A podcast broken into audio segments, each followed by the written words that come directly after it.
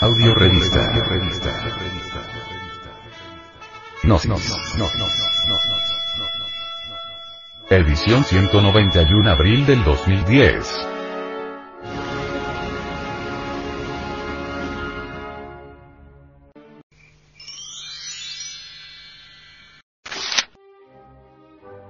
Reflexiones. Padres y educadores deben ser autoridades conscientes. El gobierno posee autoridad, el Estado posee autoridad. La policía, la ley, el soldado, los padres de familia, los maestros, los guías religiosos, etc. Poseen autoridad. Existen dos tipos de autoridad. Primera. Autoridad subconsciente. Segunda. Autoridad consciente. De nada sirven las autoridades inconscientes o subconscientes. Necesitamos con urgencia autoridades autoconscientes. Las autoridades inconscientes o subconscientes han llenado el mundo de lágrimas y dolor. En el hogar y en la escuela las autoridades inconscientes abusan de la autoridad por el hecho mismo de ser inconscientes o subconscientes. Los padres y maestros inconscientes, hoy por hoy, solo son ciegos guías de ciegos y como dicen las sagradas escrituras, irán todos a parar de cabeza al abismo. Padres de familia y profesores deben tornarse en autoridades conscientes. El venerable maestro, Samael Aumeor, sobre la autoridad de padres y educadores, dice, padres y maestros inconscientes nos obligan durante la infancia a hacer cosas absurdas pero que ellos consideran lógicas. Dicen que eso es para nuestro bien.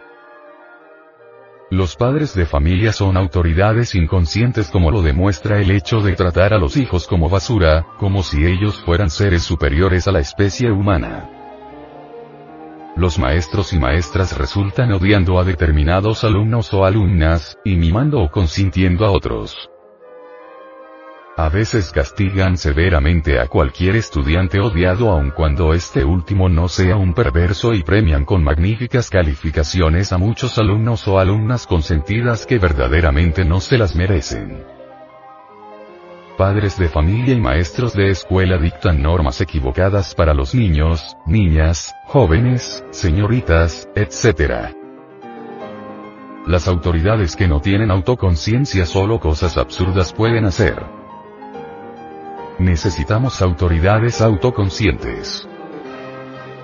Entiéndese por autoconciencia el conocimiento íntegro de sí mismo, el total conocimiento de todos nuestros valores internos.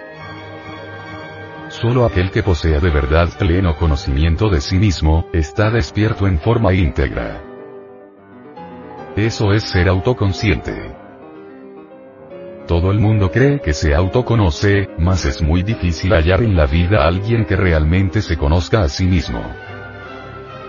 La gente tiene sobre sí misma conceptos totalmente equivocados. Conocerse a sí mismo requiere grandes y terribles autoesfuerzos. Solo mediante el conocimiento de sí mismo se llega verdaderamente a la autoconciencia. El abuso de autoridad se debe a la inconsciencia. Ninguna autoridad autoconsciente llegaría jamás al abuso de la autoridad. Algunos filósofos están contra toda autoridad, detestan las autoridades. Semejante forma de pensar es falsa porque en todo lo creado, desde el microbio hasta el sol, existen escalas y escalas, grados y grados, fuerzas superiores que controlan y dirigen y fuerzas inferiores que son controladas y dirigidas. En un simple panal de abejas hay autoridad en la reina. En cualquier hormiguero existe autoridad y leyes. La destrucción del principio de autoridad conduciría a la anarquía. Las autoridades de estos tiempos críticos en que vivimos son inconscientes y es claro que debido a este hecho psicológico, esclavizan, encadenan, abusan, causan dolor.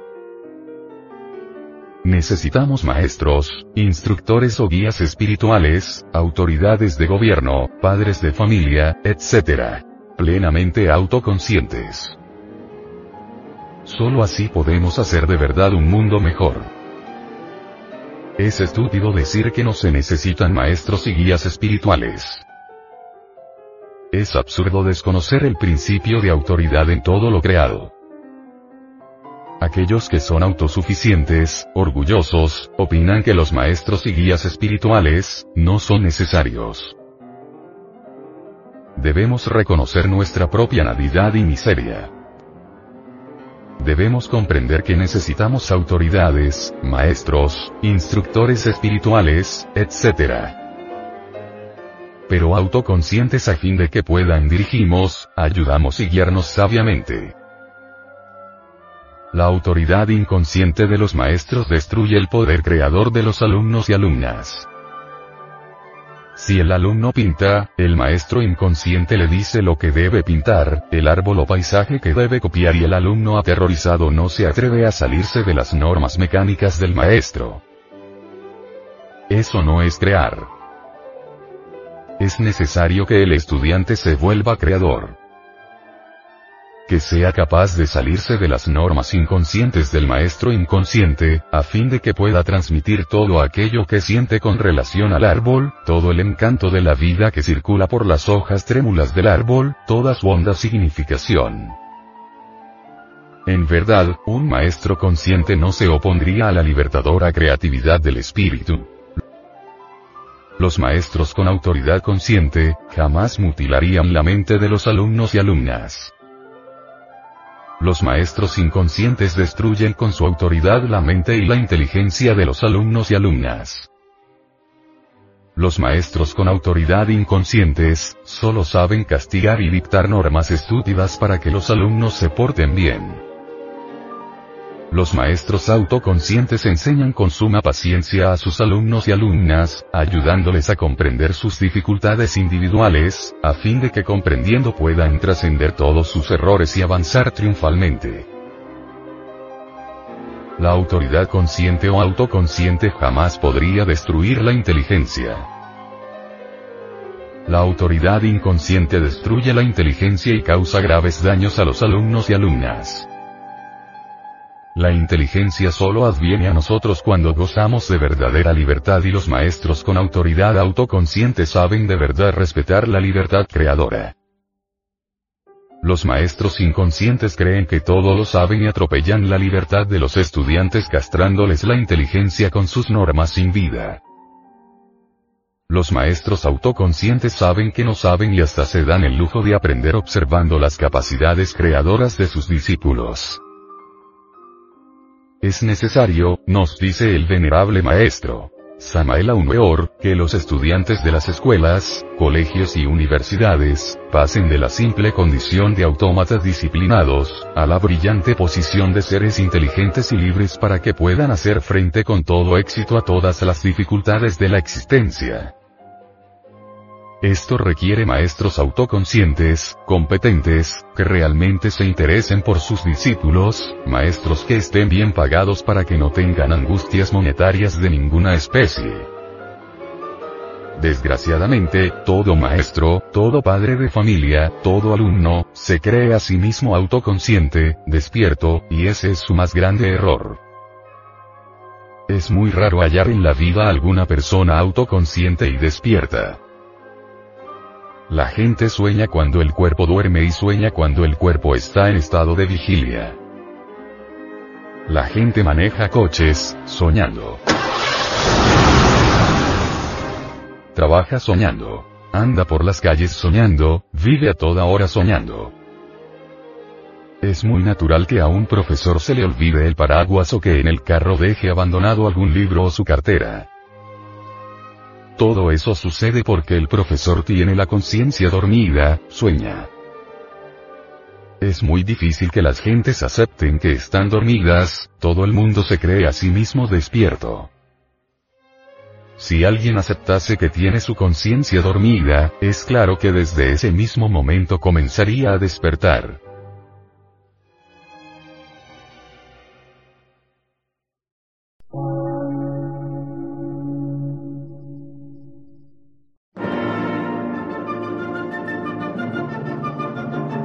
Emisora, gnóstica, transmundial. Por una nueva civilización y una nueva cultura, sobre la faz de la Tierra.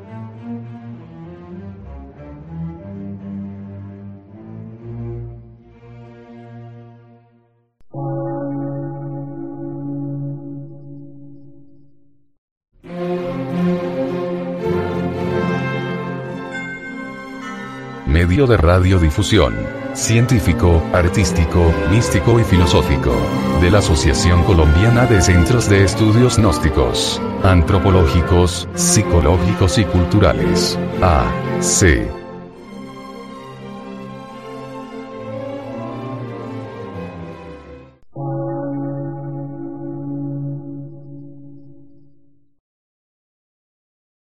Lectura en movimiento. Difusión sin fronteras.